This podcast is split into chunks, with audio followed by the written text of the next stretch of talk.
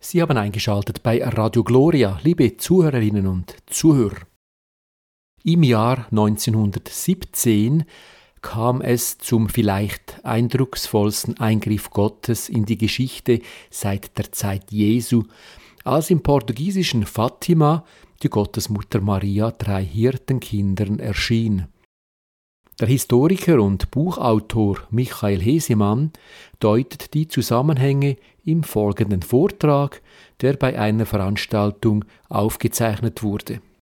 Hören Sie nun eine Aufzeichnung dieses Vortrages von Dr. Michael Hesemann, Historiker, Buchautor und Fatima-Experte zum Thema Das Fatima-Jahrhundert, wie Gott in die Geschichte eingriff.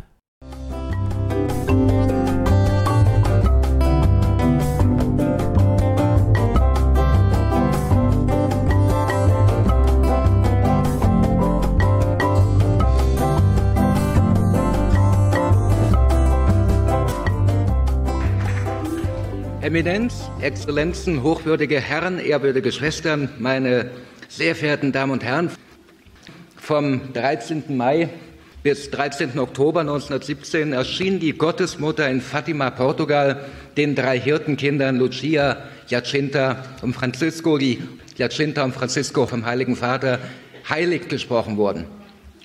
Doch ist uns auch bewusst, dass es sich dabei um den eindrucksvollsten Eingriff Gottes in die Geschichte seit der Zeit der Apostel handelt.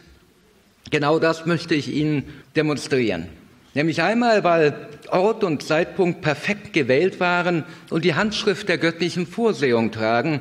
Genauer gesagt, es gab keinen Moment in der jüngeren Geschichte, der besser geeignet wäre für einen derartigen Eingriff als ausgerechnet das Jahr 1917. Nehmen wir die beiden Jubiläen, die damals wie heute auch begangen wurden.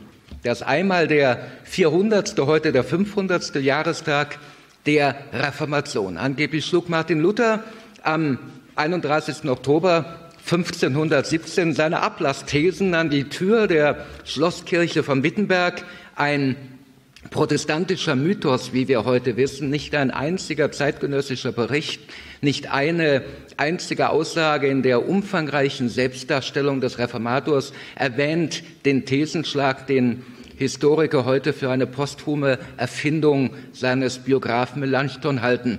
Doch nicht seine Kritik, sondern Luthers neue Theologie führte zum Bruch mit der Kirche und zur Aufspaltung Europas. Eine Theologie, die den freien Willen des Menschen verneint, die behauptet, Gott handle durch ihn gut und böse. Nicht durch Werke, sondern durch Glaube und Gnade allein werde man erlöst. Nur die Schrift habe Gültigkeit, nicht die Tradition der Kirche. So wurde Millionen fortan der Zugang zur Eucharistie verwehrt, zu dem die Marienverehrung bekämpft. Die Autorität der Kirche war erschüttert, obwohl ihr im Konzil von Trient die eigentliche Reformation, die Selbstreinigung und Heiligung gelang. Auch im Jahre 1917 wurde der 200. Gründungstag der ersten Großloge der Freimaurerei begangen. Am 24. Juni 1717 trafen sich in einem Pub in London die Vertreter vierer alter Freimaurerlogen zur Gründung der Vereinigten Großloge von London, der ersten Großloge der Welt. Seit dem 11. Jahrhundert waren die Bauhütten verschworene Gemeinschaften, die zum Auffangbecken oder auch der Tarnung gnostischer und manichäischer Sektierer wurden und kurz nach der Gründung in London wurden dann auch in Deutschland, Frankreich und Italien weitere Großlogen gegründet. Ihr dezidiert antiklerikales Programm führte zum Bann durch Papst Clemens XII. 1738, der bis heute Gültigkeit hat.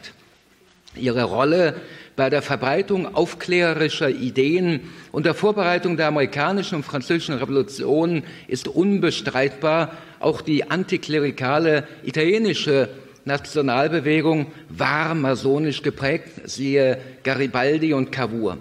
Trotzdem wird der Einfluss der Freimaurer auf historische Ereignisse gerne in den Bereich der Verschwörungshypothesen verdrängt.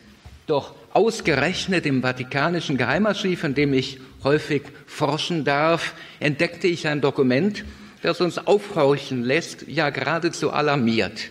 Es handelt sich dabei um einen Brief, den Felix Kardinal von Hartmann, Erzbischof von Köln, am 8. November 1918 an den apostolischen Nuntius Eugenio Pacelli, den späteren Papst Pius XII., schickte.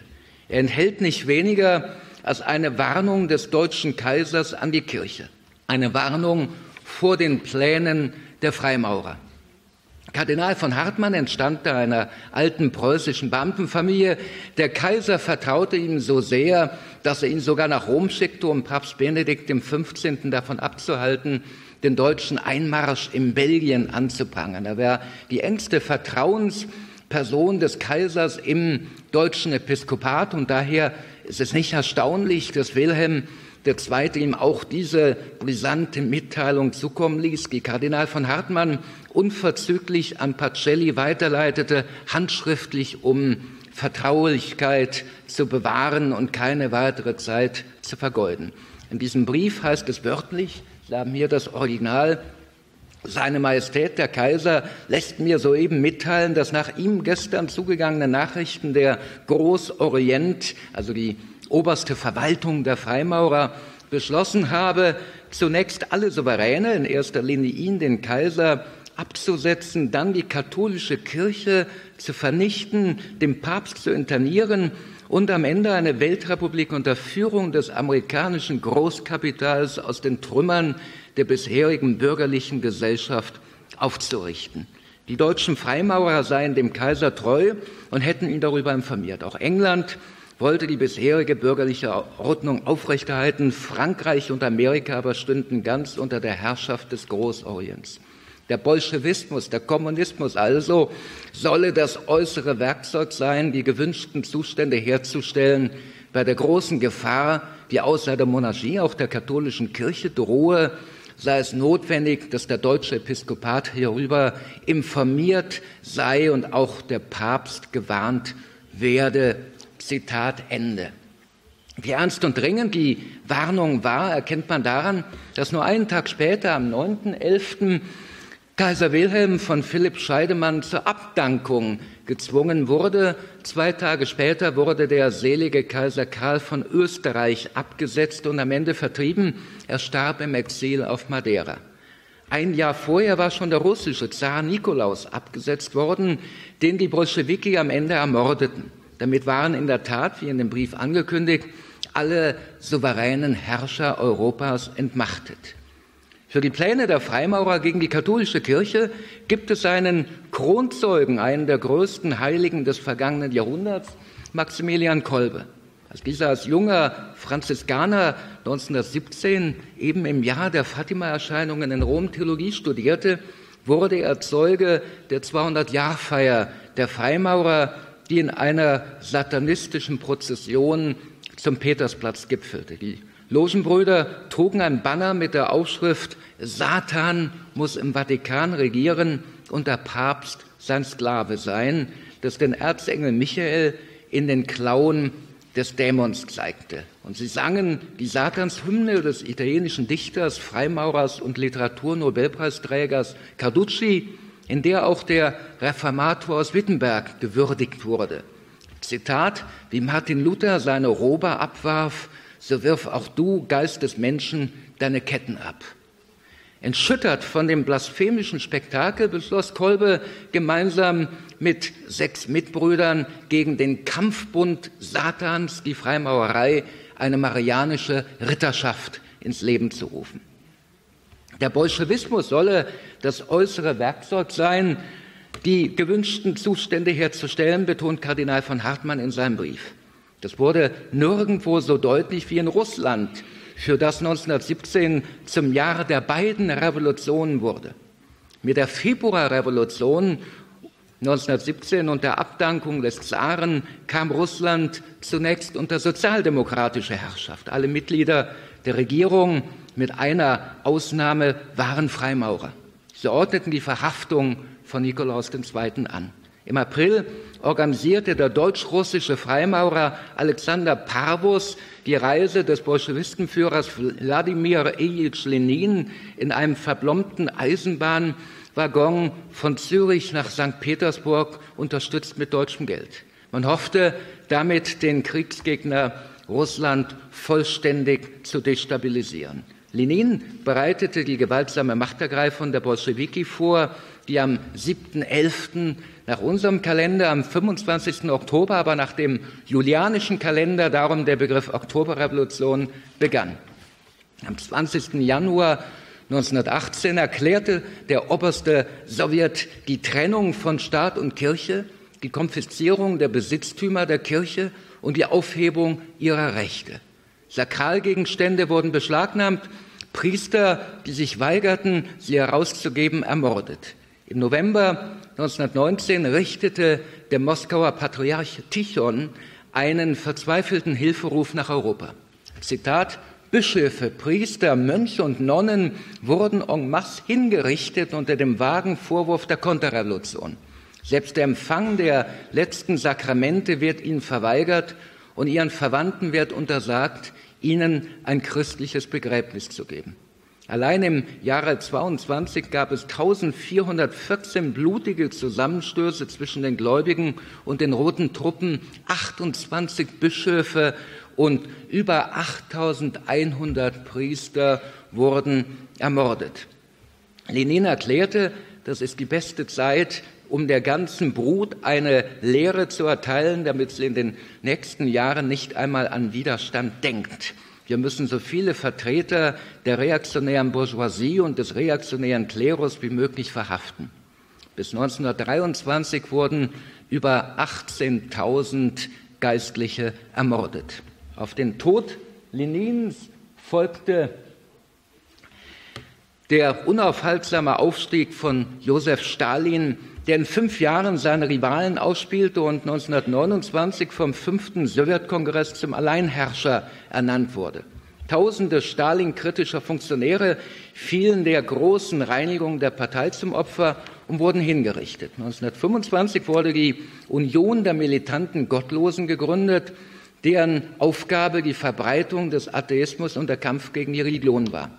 Fortan verwüstete die Union Hunderte von Kirchen, zerstörte alte Ikonen und Reliquien und machte sich mit unvorstellbarer Brutalität über den ohnehin schon reduzierten und eingeschüchterten Klerus her. Für jene, die seinen Plänen im Wege standen, ließ Stalin riesige Arbeitslager in Sibirien errichten, in denen die Verurteilten zu zigtausenden an Erfrierungen, Unterernährung oder Krankheiten starben. Am 15. Mai 1932 verabschiedete Stalin einen Fünfjahresplan gegen die Religion. Bis zum 1. Mai 1937 sollte die Vorstellung, dass es einen Gott gäbe, vollständig aus dem öffentlichen Leben verbannt werden. Und was wir hier auf dem Bild sehen, ist die Sprengung der Kathedrale von Moskau, der Erlöserkathedrale. Dort sollte ein neuer babylonischer Turm, der Palast der Sowjets entstehen, aber das war nicht möglich. Angeblich war der Boden zu sumpfig, dann hat man dort ein Freibad angelegt in der Baugrube und heute steht dort wieder die Erlöserkathedrale. Wir sehen sie später in einem späteren Bild in diesem Vortrag. Nun erlauben Sie mir aber bitte auch noch einen weiteren Aspekt ähm, anzuführen, denn 1917 wurde auch ein Schlüsseljahr im Nahen Osten. Am 2. November hatte Großbritannien mit der Balfour Declaration die Gründung eines jüdischen Staates in Palästina beschlossen. Am 9. Dezember fiel Jerusalem an die Briten. Damit begann die Neuordnung oder die Neuunordnung der Region, die Schaffung rivalisierender arabischer Staaten, am Ende auch der Dauerkonflikt mit Israel mit Auswirkungen bis in die Gegenwart. Und darum kann man sagen, 1917 war in mehrfacher Hinsicht das entscheidende Schlüsseljahr des vergangenen Jahrhunderts durch den Kriegseintritt der Vereinigten Staaten. Am 6. April wurde der Krieg zum Ersten Weltkrieg und die Niederlage der Achsenmächte Deutschland, Österreich, Ungarn, Türkei, Bulgarien besiegelt. Damit wurden die freimaurerisch geprägten Vereinigten Staaten zur Weltmacht. Aber durch die Oktoberrevolution begann auch der Siegeszug des atheistischen Bolschewismus, der bis 1991 andauerte und der Aufstieg der Sowjetunion zur zweiten Weltmacht. Beide Weltmächte nahmen fortan Europa in die Zange und teilten es 28 Jahre später unter sich auf. Mit der Absetzung des Zaren begann die Umwandlung Europas und der politische Siegeszug der Freimaurerei. Und mit der Befreiung Palästinas begann die Neuordnung des Nahen Ostens und das Wiedererstarken der Araber und damit der islamischen Welt. Also kein Jahr hat das darauf folgende Jahrhundert so entscheidend geprägt. Und genau wie der Erste Weltkrieg von praktisch heute allen führenden Historikern als die Urkatastrophe des vergangenen Jahrhunderts bezeichnet wird, war eben dieses Jahr 1917 das entscheidende Schlüsseljahr überhaupt, das eben das Jahrhundert prägte. Wir haben also damit die Frage beantwortet, warum Maria ausgerechnet in diesem Jahr in Fatima erschien, aber wir haben nicht die Frage beantwortet, warum ausgerechnet in Portugal und ausgerechnet in Fatima, unabhängig davon, dass Fatima praktisch genau in der geografischen Mitte von Portugal liegt. Also das ist schon wieder symbolträchtig. Aber nehmen wir Portugal am 1. Februar 1908 hatten Republikaner den König und seinen Sohn und Thronfolger ermordet. Der Nachfolger wurde der 18-jährige, viel zu nachgiebige Immanuel. In der Nacht des 3. Oktober 1910 stürmten Mitglieder der republikanisch-freimaurischen Carbonari, die hatten die Truppen von Garibaldi, Carbonari von Garibaldi, als Vorbild die Kaserne einer Eliteeinheit, deren gesamtes Waffenlager in ihre Hände fiel. Nach einer blutigen Nacht wurde am 5. Oktober die Republik ausgerufen. Eine provisorische Regierung, bestehend aus Freimaurern, übernahm die Macht. Die königliche Familie floh und das erste Ziel der Republikaner war die völlige Entmachtung der Kirche. Schon nach drei Tagen setzte die Revolutionsregierung die Gesetze von Pombal, ein Markgrafen aus dem 18. Jahrhundert, auch ein Freimaurer, deren Ziel die Unterdrückung der religiösen Orden gewesen war, wieder in Kraft. Im Oktober wurde der religiöse Eid vor Gericht abgeschafft, dann der traditionelle Eid für Professoren und Studenten, der sie verpflichtete, das Dogma der unbefleckten Empfängnis zu verteidigen. Später wurden sämtliche kirchlichen Feiertage aufgehoben, zu Weihnachten die Ehe zu einem rein zivilen Vertrag erklärt, eine Woche später Religionsunterricht und das Tragen von Priesterkleidung in der Öffentlichkeit verboten. Mit dem Gesetz zur Trennung von Kirche und Staat vom 20. April 1911 hatte die antiklerikale Revolution ihr Endziel erreicht. Der Kirche wurden Unsummen Geldes abgefordert, Kirchen und Klöster in Kasernen, Ställe und Regierungsgebäude umgewandelt. Die Tage des portugiesischen Katholizismus seien gezählt, frohlockte man in den Kreisen der Revolutionsregierung. In einigen wenigen Jahren, Zitat, wird es in Portugal keinen einzigen Menschen mehr geben, der den Wunsch hat, Priester zu werden, erklärte triumphierend der Großmeister der portugiesischen Freimaurer Magalhães Lima. Und Justizminister Alfonso Costa glaubte, dass die katholische Religion innerhalb von zwei Generationen in Portugal ausgemerzt sein würde.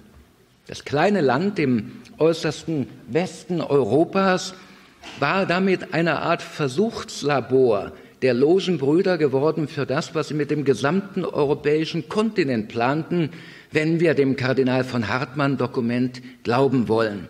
Doch sie hat bekanntlich die Rechnung ohne Maria, ohne die Gottesmutter gemacht. Warum aber Fatima? Auch das ist eine interessante Geschichte.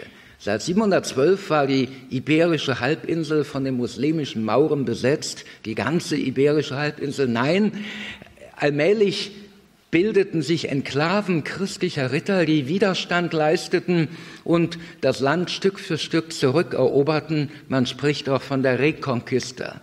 Am 24. Juni 1158 machte eine Gruppe von Arbern aus der Provinzhauptstadt Alcazar ein Picknick an den Ufern des Flusses Jado als sie von einer Horde des christlichen Ritters und Widerstandskämpfers Gonzalvo Herminges überfallen wurden. Die meisten Araber wurden getötet, die Überlebenden und die Frauen dann nach Santarem gebracht, wo der erste portugiesische König Enrique Alfonso Enrique residierte. Man plante sie als Geiseln gegen christliche Gefangene auszutauschen. Der König beglückwünschte Don Gonzalvo zu der kühnen Tat und fragte ihn, welche Belohnung er wünsche. Herr Mingus erbat die, von, die Hand von, erbat die Hand von Fatima, der schönsten der gefangen genommenen Maurinnen und der Tochter des Fürsten von Alcazar, die nach der Lieblingstochter ihres Propheten Mohammed benannt war. Sie hatte sich bereits in den mutigen Ritter verliebt und war bereit, sich taufen zu lassen und nahm den Namen Uriana dann an. Als Hochzeitsgeschenk erhielt das junge Paar ein Dorf das Don Gonzalvo in Uriana umbenannte, das heutige Urem. Leider starb die schöne Maurentochter jung. Ihr Ehemann suchte Trost im Kloster und der Abt erlaubte ihm, seine Frau in einer kleinen Kirche beizusetzen. Fortan erhielt das Dorf, in dem die Kirche stand, die steht noch heute, natürlich in einer barocken Form dann, den Namen Fatima. Der Name Fatima verweist aber nicht nur auf die konvertierte Maurentochter, sondern klingt wie eine versteckte Botschaft, ja eine regelrechte Einladung zur Konversion an den Islam. Denn Fatima ist, wie gesagt, die Tochter von Mohammed und seiner ersten Frau Khadisha. Sie wird von den Muslimen höher verehrt als jede andere Frau. Sie gilt als beste aller Frauen, gar als Mutter aller Frauen der Welten. Im Koran ist ihr die Sure 108, die Überfülle des Guten gewidmet. Schon von ihrer Geburt wird Wunderbares berichtet. 40 Tage lang habe sich Mohammed durch Fasten auf ihre Zeugung vorbereitet. Weil ihre Mutter Khadija bereits 48 Jahre alt war, war die Geburt nicht unproblematisch und wurde als Wunder betrachtet. Ihre Freundinnen und Stammesgenossinnen hätten sich geweigert, ihr beizustehen und so wären Zitat, Engel und Frauen aus paradiesischen Sphären hinabgekommen und hätten ihr bei der Geburt geholfen, darunter auch Maria, die Mutter Jesu, die im Islam, der ja Jesus als Propheten verehrt oder zum Propheten degradiert, muss man sagen, als eine der vier heiligsten Frauen der Geschichte betrachtet wird. Allah selbst habe ihren Namen bestimmt und Mohammed erklärt, dass dieser Name bedeutet, sie und ihre Anhänger seien vom Bösen und von der Hölle ferngehalten. So dem gilt Fatima als die erste Frau, die ins Paradies kommt. Auf Fatima kann sich also auch der gläubige Moslem verlassen, fast schon wie wir Christen Maria als Fürsprecherin anrufen. Sie weist den Weg in den Himmel. Doch selbst die Kova da Iria, die Mulde der heiligen Irene, jenes natürliche Amphitheater, in dem die Gottesmutter den Seherkindern von Fatima erschien, war nicht zufällig gewählt. Hier hatten sich ausgerechnet am 13. August, also an einem Fatima-Tag im Jahre 1385, die Truppen des Ritters und Mystikers Dom Nuno Alvarez Pereira versammelt, der als Portugals Jeanne d'Arc gilt. Er glaubte, fest daran, in göttlichem Auftrag zu handeln und war ein glühender Verehrer der Gottesmutter, die schon 1142 zur Beschützerin und Mutter aller Portugiesen erklärt worden war. Verzweifelt hat er an König Dom Joao appelliert, mit ihm gemeinsam gegen die anrückenden Truppen Kastiliens zu ziehen, das Portugals Unabhängigkeit bedrohte. Der König zögerte, im Angesicht der gewaltigen kastilischen Übermacht. Erst in letzter Minute, eben an jenem 13. August, als Dom Nunus Truppe sich bereits mit dem Bild der Gottesmutter auf ihrer Standarte in der Cova da Iria versammelt hatte, kam er hinzu. Gemeinsam riefen die vereinten portugiesischen Truppen die heilige Jungfrau um Schutz und Segen an. Der König gelobte, ein Kloster zu ihren Ehren zu bauen, sollte sie ihm den Sieg gewähren. In den frühen Morgenstunden des folgenden Tages, des 14. August, führten König Joao und Dom Nuno ihr Heer von Fatima aus in die Schlacht von Aljubarata und errangen einen der glorreichsten Siege der portugiesischen Geschichte, einen Sieg, der für die kommenden beiden Jahrhunderte die Unabhängigkeit des Landes garantierte und den Papst Bonifaz IX. aufgrund der gewaltigen Übermacht der Spanier in seiner Bulle im Februar 1391 als ein Wunder bezeichnete. Wir haben also festgestellt, dass weder Kairos noch Topos, weder Zeitpunkt noch Ort der Erscheinungen von Fatima zufällig war. Hinter all dem steckt ein intelligentes Design, sprich die göttliche Vorsehung in deutlicher Sprache zu uns. Diese höhere Planung mit deutlicher Symbolkraft ging weit über die schiere Vorstellungskraft der drei Seherkinder Lucia, Jacinta und Francisco hinaus, die gerade sieben, acht und zehn Jahre alt weder lesen noch schreiben konnten und die so ungebildet waren, dass sie, als die Gottesmutter von Rosia, das seine Irrtümer verbreitet sprach, an eine sündige Frau dachten, die bekehrt werden müsse.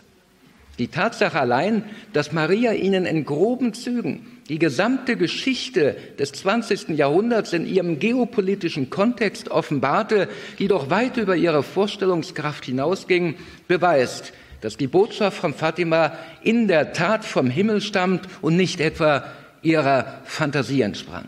Doch gerade das machte diese Armen im Geiste zu den perfekten, reinen Instrumenten, denen die Gottesmutter nicht weniger anvertraute als den Schlüssel, um die Geschichte der Menschheit zu verändern. Dieser Schlüssel aber besteht aus drei Elementen Gebet, Sühne, Weihe. In ihrer Botschaft vom 13. Juli 1917 machte die Gottesmutter von Fatima sehr deutlich, dass alle Kriege und Katastrophen die Folgen unserer Sünden sind. Zitat, wenn man aber nicht aufhört, Gott zu beleidigen, würde ein neuer Krieg ausbrechen und Verfolgungen der Kirche und des Heiligen Vaters mit sich bringen. Zitat, um das zu verhüten, werde ich kommen, um die Weihe Russlands an mein unbeflecktes Herz zu verlangen. Wenn man auf meine Wünsche hört, wird Russland sich bekehren und es wird Friede sein. Wenn nicht, wird es seine Irrlehren über die Welt verbreiten, wird Kriege und Kirchenverfolgungen heraufbeschwören. Das aber, meine Damen und Herren, bedeutet, dass Gott in seiner Barmherzigkeit das Schicksal der Welt in unsere Hände gelegt hat. Wir haben es in der Hand. Wir haben den freien Willen. Und in der Tat kam es, wie es vorausgesagt wurde. Nach dem Ersten Weltkrieg lebte die Menschheit weiter, als ob Gott nicht existieren würde. Man denke an die Dekadenz in der Weimarer Republik, die sprichwörtlich war. Und hörte nicht auf, ihn zu beleidigen. In Russland, Spanien und Mexiko verursachte der Bolschewismus schwerste Verfolgungen der Kirche. Und dann brach der Zweite Weltkrieg aus, wie von der Gottesmutter in Fatima vorhergesagt, wenn eine Nacht von einem unbekannten Licht erhellt wird, nämlich einer Aurora Borealis von historischen Ausmaßen, die bis in den Mittelmeerraum sichtbar wurde am 25. Januar 1938.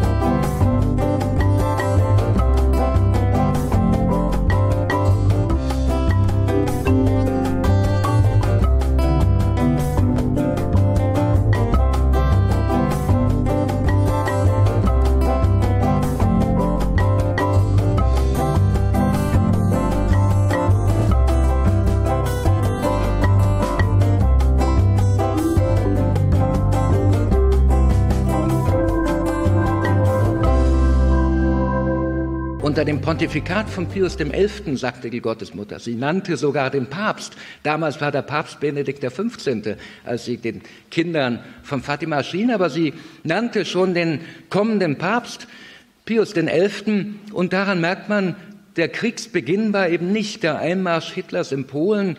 Sie bezog sich schon auf Hitlers Einmarsch in Österreich, nur sechs Wochen nach dem Nordlicht.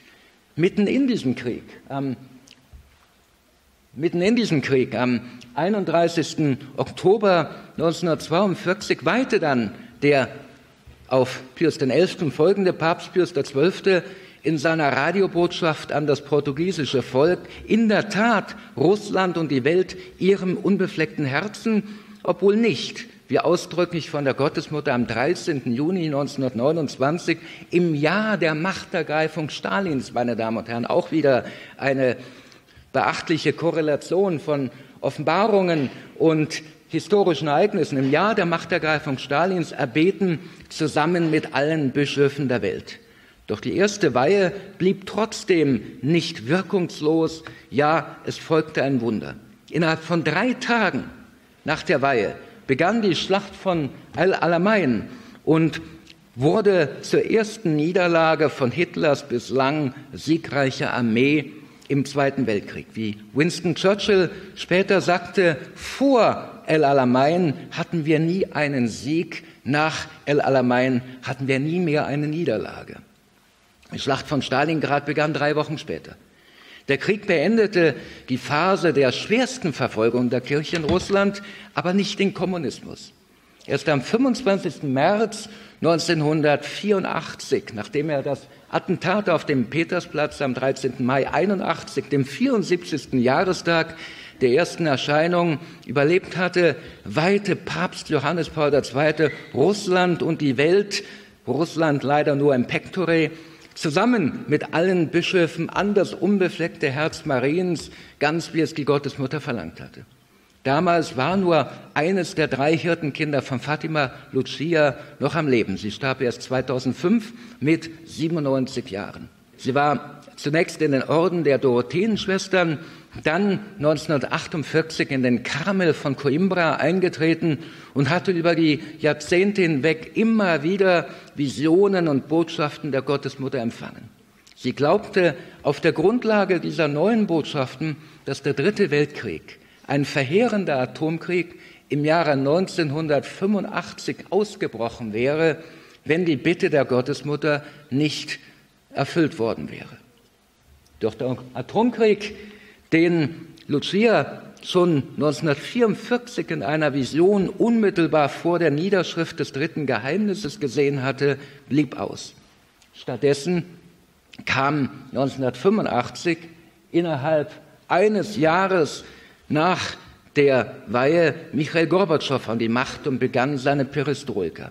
1988 wurden der Kirche in Russland erstmals wieder umfangreiche Rechte eingeräumt 1991 nach dem Putsch ausgerechnet am Fatima-Jahrestag, dem 19. August. Die Erscheinung im August fand ja etwas später statt, weil die Freimaurer die Kinder entführt haben und versucht haben, unter wirklich Androhung vom Folter ähm, das Geheimnis zu entlocken oder die Kinder zur Ableugnung der Erscheinungen zu zwingen. Zum Glück blieben die Kinder standhaft und weil die Dorfbevölkerung schon ja Krach gemacht hat, Krawall gemacht hat, wurden die Kinder dann freigelassen. Aber die Gottesmutter schien dann am 19. und ausgerechnet am Fatima-Jahrestag, den 19. August, brach die kommunistische Sowjetunion zusammen.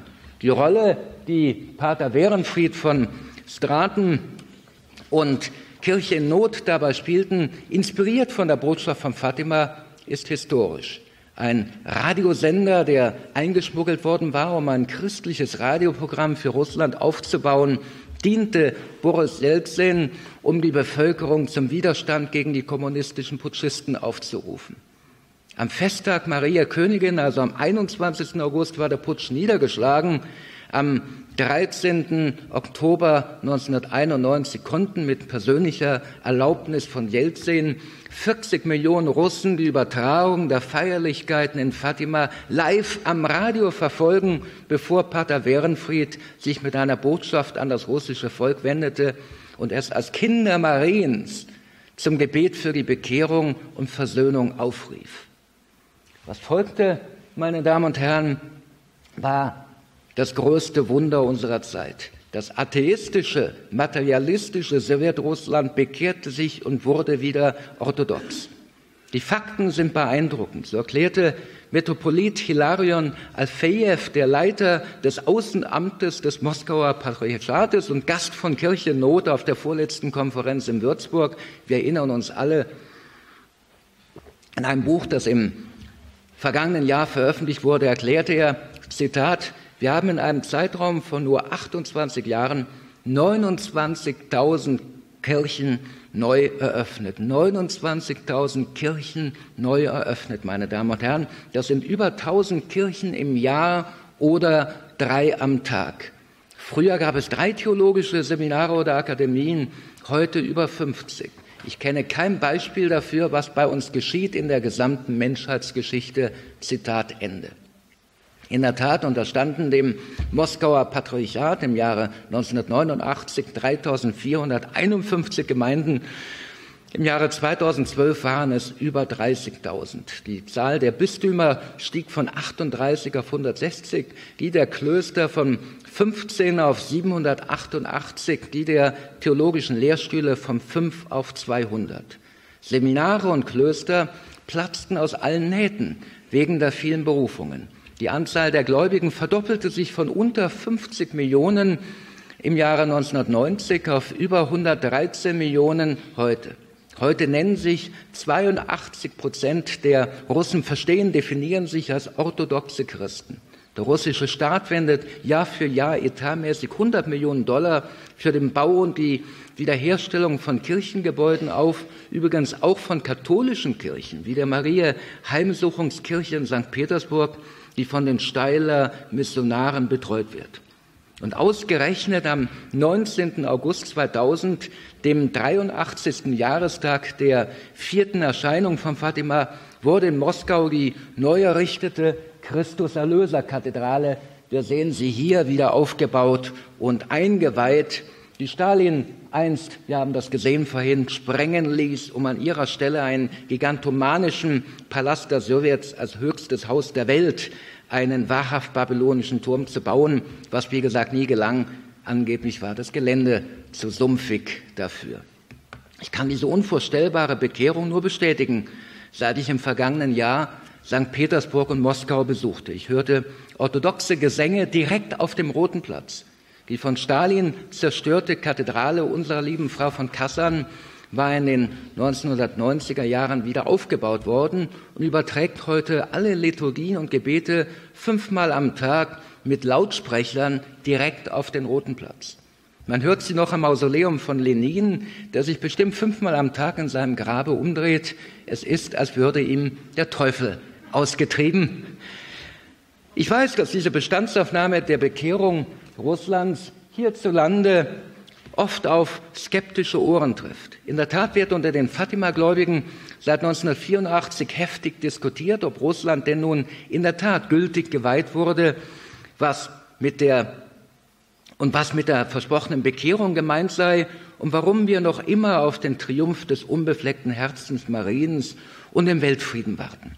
Doch ich bitte um Verständnis, dass ich in all diesen Fragen nur eine einzige Autorität gelten lasse, nämlich Schwester Lucia, die Seherin von Fatima, die wie gesagt bis 2005 lebte und auch im Karmel von Coimbra noch weitere Offenbarungen hatte. Sie war keineswegs so isoliert, wie es schien. Sie empfing regelmäßig Familienangehörige und Dutzende Kardinäle, für die der engagierte Kanada-Portugiese Carlos Evaristo dolmetschte und ein Gespräch sogar filmte. Auch Pater Werenfried von Straten traf sie im Jahre 1992. Sie schrieb tausende Briefe auf ihrer geliebten Schreibmaschine. Sie führte ein geistliches Tagebuch und arbeitete in einem leider unvollendeten Buch über die Botschaft von Fatima.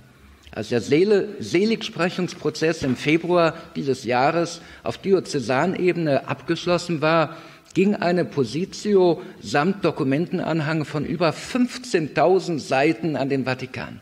In einer Reihe dieser Dokumente erklärte Schwester Lucia nach einer Vision. Vorher war sie skeptisch, aber sie hatte dann eine Vision und hat ähm, von der Gottesmutter bestätigt bekommen, dass die Weihe gültig und vom Himmel akzeptiert war, auch wenn sie nicht vollständig in der gewünschten Form erschien und dass sich Russland bekehrt habe, ganz wie es die Gottesmutter versprochen hatte.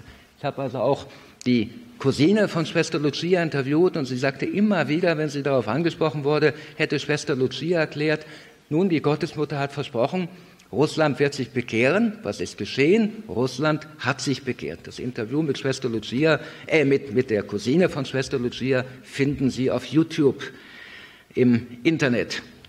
Dabei betonte sie, dass mit Bekehrung eine Abkehr vom Kommunismus nicht etwa eine Konversion zur, zur römisch-katholischen Kirche gemeint war. Weiter habe die Gottesmutter nur versprochen, dass der drohende Weltkrieg mit dem Kommunismus ausbliebe. Auf Bürgerkriege habe sie sich nicht bezogen. Zudem sprach Maria nur von einer durchaus begrenzten Zeit des Friedens, der, mal von den Bürgerkriegen auf dem Balkan und in der Ostukraine abgesehen, in Europa doch schon ganze 33 Jahre andauert. Und sie betonte, dass die vorausgesagten Ereignisse, also auch der Triumph des unbefleckten Herzens, keineswegs unmittelbar aufeinander folgen müssten. Wörtlich, Schwester Lucia, wörtlich, in der Woche von Fatima befinden wir uns gerade damals 1993 am dritten, heute vielleicht am vierten Tag. Und weiter wörtlich, der Triumph des unbefleckten Herzens ist ein kontinuierlicher Prozess. Fatima hat erst begonnen. Doch statt, statt dass wir Gott für das größte Wunder unserer Zeit die Bekehrung einer ganzen Großmacht danken, mäkeln wir an seinem Geschenk herum. Es stimmt, dass Russland keine westliche Demokratie ist, aber was sagt uns, dass unsere Lebensform, unser Staatsmodell, unsere Werte das Nonplusultra sind? Jahrzehntelang haben wir für die Bekehrung Russlands gebetet. Aber die Bekehrung wozu? Zum Materialismus des Westens, zu einer pluralistischen Gesellschaft mit einem Werterelativismus, zu Hedonismus, Genderdoktrin und Homo-Ehe oder zum Christentum? Ganz ehrlich, meine Damen und Herren, ich bewundere das russische Volk für seine Rückkehr zum Glauben seiner Väter, während zeitgleich hier im Westen der Glaube zu verdunsten droht, Hedonismus und Relativismus regieren. Und ich erinnere daran, dass die Botschaft von Fatima eine ganz deutliche Warnung beinhaltet. Wenn sich die Menschen von Gott abkehren, wenn sie fortfahren, ihn zu beleidigen, wird es weitere Kriege und Katastrophen geben, wenn auch die Ursachen andere sein werden.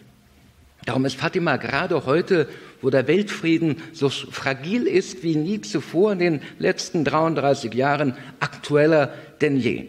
Ich erinnere da besonders an das sogenannte dritte Geheimnis, das erst im Jahre 2000 auf Anweisung von Papst Johannes Paul II. durch den damaligen Präfekten der Glaubenskongregation Josef Kardinal Ratzinger veröffentlicht wurde. Diese Vision beschreibt eine Prozession von Gläubigen, angeführt von einem Bischof in Weiß, dem Papst, durch eine zerstörte Stadt, vorbei an unzähligen Toten. Sie führt auf einen steilen Berg, gekrönt von einem Kreuz. Als sie den Gipfel erreicht, erscheinen Soldaten, die das Feuer öffnen und mit Kugeln und mit Kugeln und Pfeilen dem Papst und ihm folgenden Gläubigen ermorden.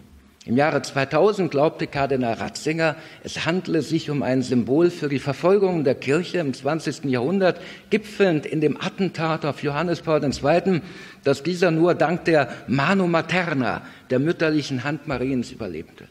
Doch schon ein Jahr später, nach dem 11. September 2001, war man sich nicht mehr so sicher, ob die Vision in der Tat auf die Vergangenheit oder sich doch auf die Zukunft bezog. Nur ein Jahr später erklärte der slowakische Bischof Pavlo Lenica, einer der engsten Freunde Johannes Pauls II. und sein Berater in allen Fatima-Fragen, Zitat, der Heilige Vater veröffentlichte das dritte Geheimnis nicht, um unsere Neugier zu befriedigen, sondern um uns vor der Gefahr einer gigantischen Christenverfolgung zu warnen, die nur durch unsere Mitwirkung verhindert werden kann. Er wollte uns aus dem Schlaf wecken. Auch Papst Benedikt räumte bei seinem Besuch in Fatima heute vor sieben Jahren ein, dass es durchaus auch Realitäten der Zukunft der Kirche aufzeigt, die sich nach und nach entfalten und offenbaren. Kurt Kardinal Koch, Präsident des päpstlichen Rates für die Einheit der Christen und einer der brillantesten Köpfe der römischen Kurie, stellte auf einer Fatima-Konferenz in Einsiedeln im Jahre 2013 deutlich fest, im dritten Teil des Geheimnisses von Fatima wird vielmehr in äußerst realistischer Weise gesehen, dass die Kirche einer Zeit von Verfolgungen und Zerstörungen entgegengehen und der Weg der Kirche ein Kreuzweg sein wird. Zitat Ende.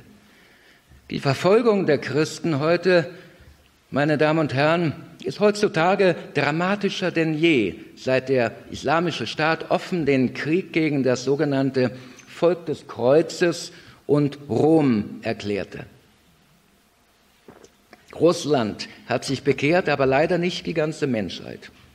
Große Teile des Westens verloren ihren Glauben, beflecken sich mit dem Blut des ungeborenen Lebens durch das himmelschreiende Verbrechen der Abtreibung und folgen antichristlichen Ideologien wie der Gender-Doktrin.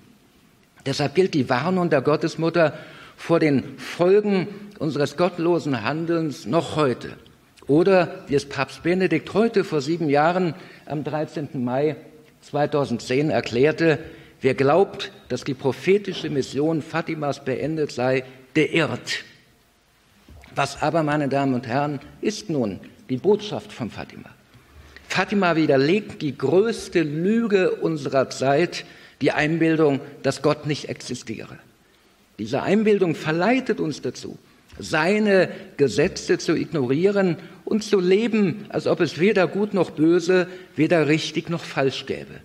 In der Tat griff er ausgerechnet im Schlüsseljahr des vergangenen Jahrhunderts so eindrucksvoll in die Geschichte ein um den Irrweg, den wir eingeschlagen haben, liebevoll zu korrigieren, ohne unseren freien Willen dabei in Frage zu stellen.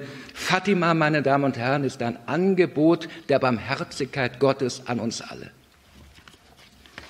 Die Madonna, die im Fatima erschienen ist, ruft uns diese vergessenen Werte ins Gedächtnis. Das Wirken Gottes, des Herrn der Geschichte und die Mitverantwortung des Menschen in seiner dramatischen und fruchtbaren Freiheit sind die beiden Stützen, auf denen die Geschichte der Menschheit gebaut ist, erklärte Carsesio Kardinal Bertone nach einer Reihe von Begegnungen mit Schwester Lucia im Auftrag des heiligen Papstes Johannes Paul II. im Jahre 2002. Dass ausgerechnet aber jene Generation, wir, die Zeugen eines der größten Wunder, Wunders der Geschichte der Bekehrung Russlands wurde, dieses Geschenk ignoriert, kann nicht ohne Folgen bleiben. Wir erwarten das Geschenk des Friedens, ohne dem Schenkenden zu danken, ja in ihn in unserer Mitte haben zu wollen. Was aber wollte die Gottesmutter in Fatima von uns? Hören wir ihre eigenen Worte. Zitat, ich bin gekommen, damit sich die Menschheit bessern und um Verzeihung ihrer Sünden bitten. Man soll Gott, unseren Herrn, nicht mehr beleidigen, der schon so sehr beleidigt worden ist, betet täglich den Rosenkranz, um den Frieden der Welt zu erlangen. Der Rosenkranz, meine Damen und Herren, ist in der Tat die stärkste Waffe unserer Zeit. Mehr als den Rosenkranz brauchen wir nicht, um den Frieden zu erlangen und die Feinde des Glaubens, den Drachen der Apokalypse mit Maria gemeinsam zu besiegen, gleich ob er in Gestalt der Freimaurerei des Bolschewismus oder des Islamismus gegen die Kirche Christi kämpft. Das historische Beispiel der Schlacht von Lepanto im Jahre 1571, als die gesamte Christenheit von Papst Pius V. dazu aufgefordert, den Rosenkranz betete, sollte uns heute noch inspirieren. Damals besiegte eine völlig unterlegene christliche Flotte die große Übermacht der Osmanen, weil sich durch ein Wunder der Wind drehte, wie durch ein Wunder der Wind drehte. Mit einem Rosenkranz-Sühnekreuzzug wurden 1955 die kommunistischen Russen aus Österreich herausgebetet. Auch das gemeinsame Rosenkranzgebet am 7. September 2013, zu dem Papst Franziskus die Christenheit eingeladen hatte, verhinderte vielleicht, dass der Syrien-Konflikt zu einem dritten Weltkrieg eskalierte. Doch Fatima hat auch eine besondere Botschaft an uns Deutsche, die hier und heute, wir feiern bekanntlich auch 375 Jahre Keveler Wallfahrt und gerade heute 100 Jahre Patrona Bavaria, zur Sprache kommen sollte. Und das hat keiner so gut erkannt wie Pater Werenfried van Straten. Am 19. März 1940, mitten im Zweiten Weltkrieg also, schrieb Schwester Lucia ihrem Beichtvater José Bernardo Gonçalves, Zitat, Während ich einige Stunden vor dem ausgesetzten Allerheiligsten verbrachte, betete ich im besonderen Anliegen und ganz besonders für Deutschland. Da geschah es in einigen Momenten inniger Vereinigung, dass ich in meiner Seele spürte und hörte, Zitat, Deutschland wird zu meiner Herde zurückkehren. Aber dieser Moment nähert sich sehr langsam. Er nähert sich, das ist sicher, aber langsam, sehr langsam. Deutschland wird zu meiner Herde zurückkehren. Langsam, sehr langsam. Nach dem Darum beten wir, meine Damen und Herren, darum beten wir. Darum opfere ich auch meinen eigentlich geplanten Besuch heute im Fatima, meine Teilnahme an der Heiligsprechung der Seherkinder. Ich bin ja zu Ihnen gekommen, opfere ich es auf für die Bekehrung Deutschlands. Und wir sollten alle beten für die Bekehrung Deutschlands, die brauchen wir so dringend.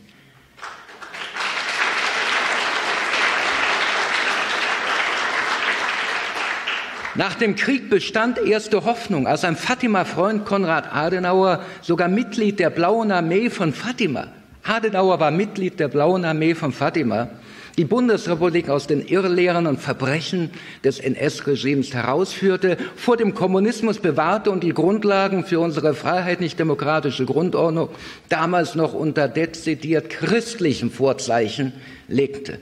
Doch schon die heftige Reaktion auf die angeblichen Marienerscheinungen von Heroldsbach 1949 bis 1952 mit eigenem Sonnenwunder, Massenvisionen und prophetischer Warnung vor einem Einmarsch der Russen zeigte, wie feindselig selbst Teile des Klerus der marianischen Frömmigkeit gegenüber eingestellt waren. Auch heute wird in Deutschland lieber eine Scheidung, nämlich 500 Jahre Reformation, gefeiert als 100 Jahre Fatima, 100 Jahre Patrona Bavaria oder 375 Jahre Keveler Wallfahrt.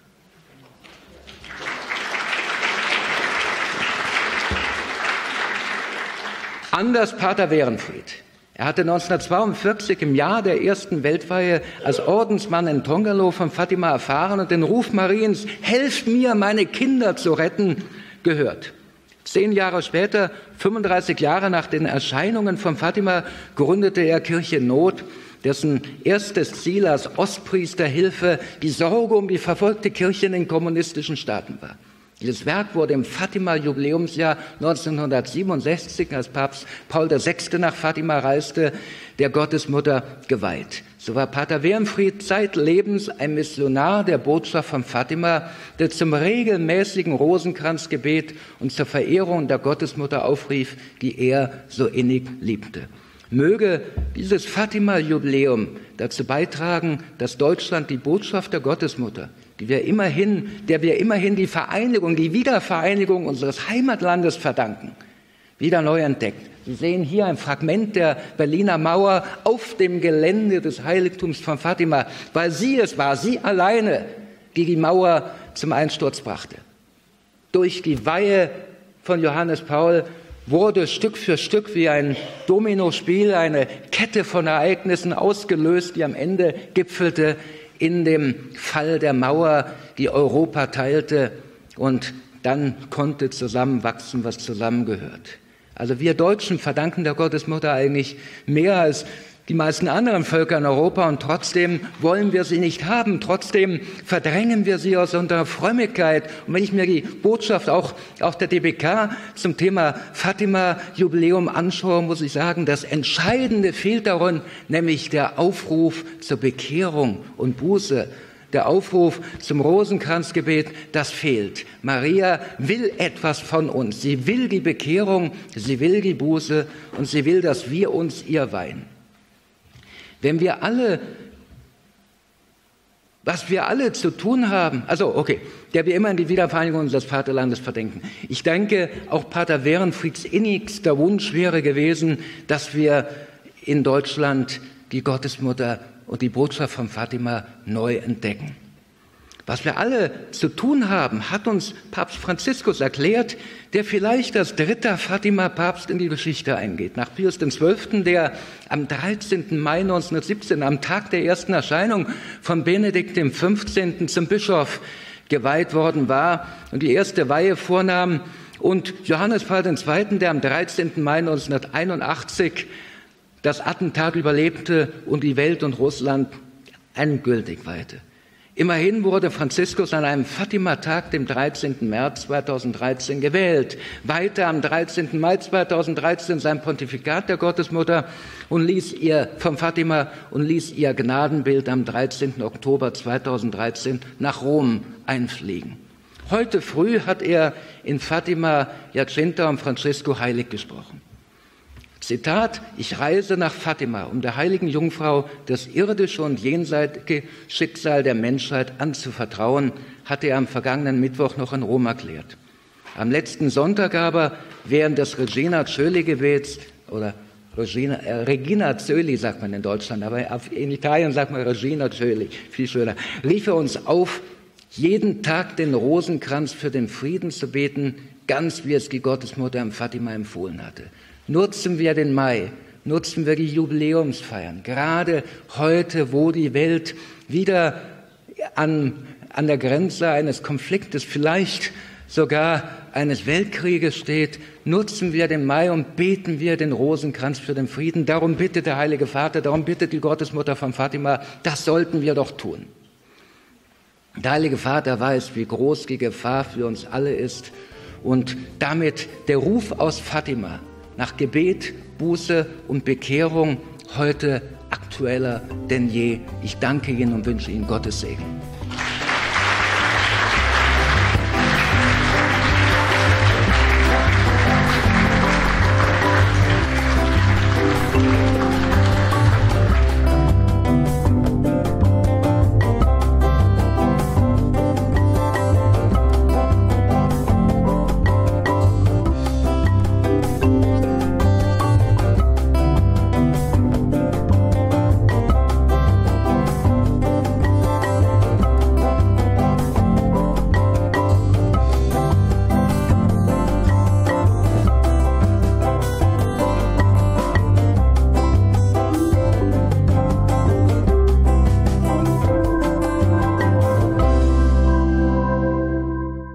Sie hörten eine Aufnahme einer Veranstaltung mit Dr. Michael Hesemann.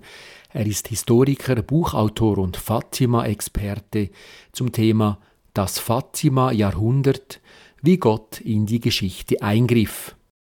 Im Jahr 1917 kam es zum vielleicht eindrucksvollsten Eingriff Gottes in die Geschichte seit der Zeit Jesu, als im portugiesischen Fatima die Gottesmutter Maria drei Hirtenkindern erschien. Sie hörten den Vortrag mit Dr. Michael Hesemann, eine Aufzeichnung anlässlich einer Veranstaltung. Auch Radio Gloria ist von den Geschehnissen in Fatima geprägt. Der Sendestart von Radio Gloria des 24-Stunden-Programms, das Programm rund um die Uhr, begann am Fatima-Tag am 13. Mai 2008. Wir danken Ihnen für Ihre Verbundenheit und Unterstützung für den Sender Radio Gloria. Alles Gute und Gottes Segen.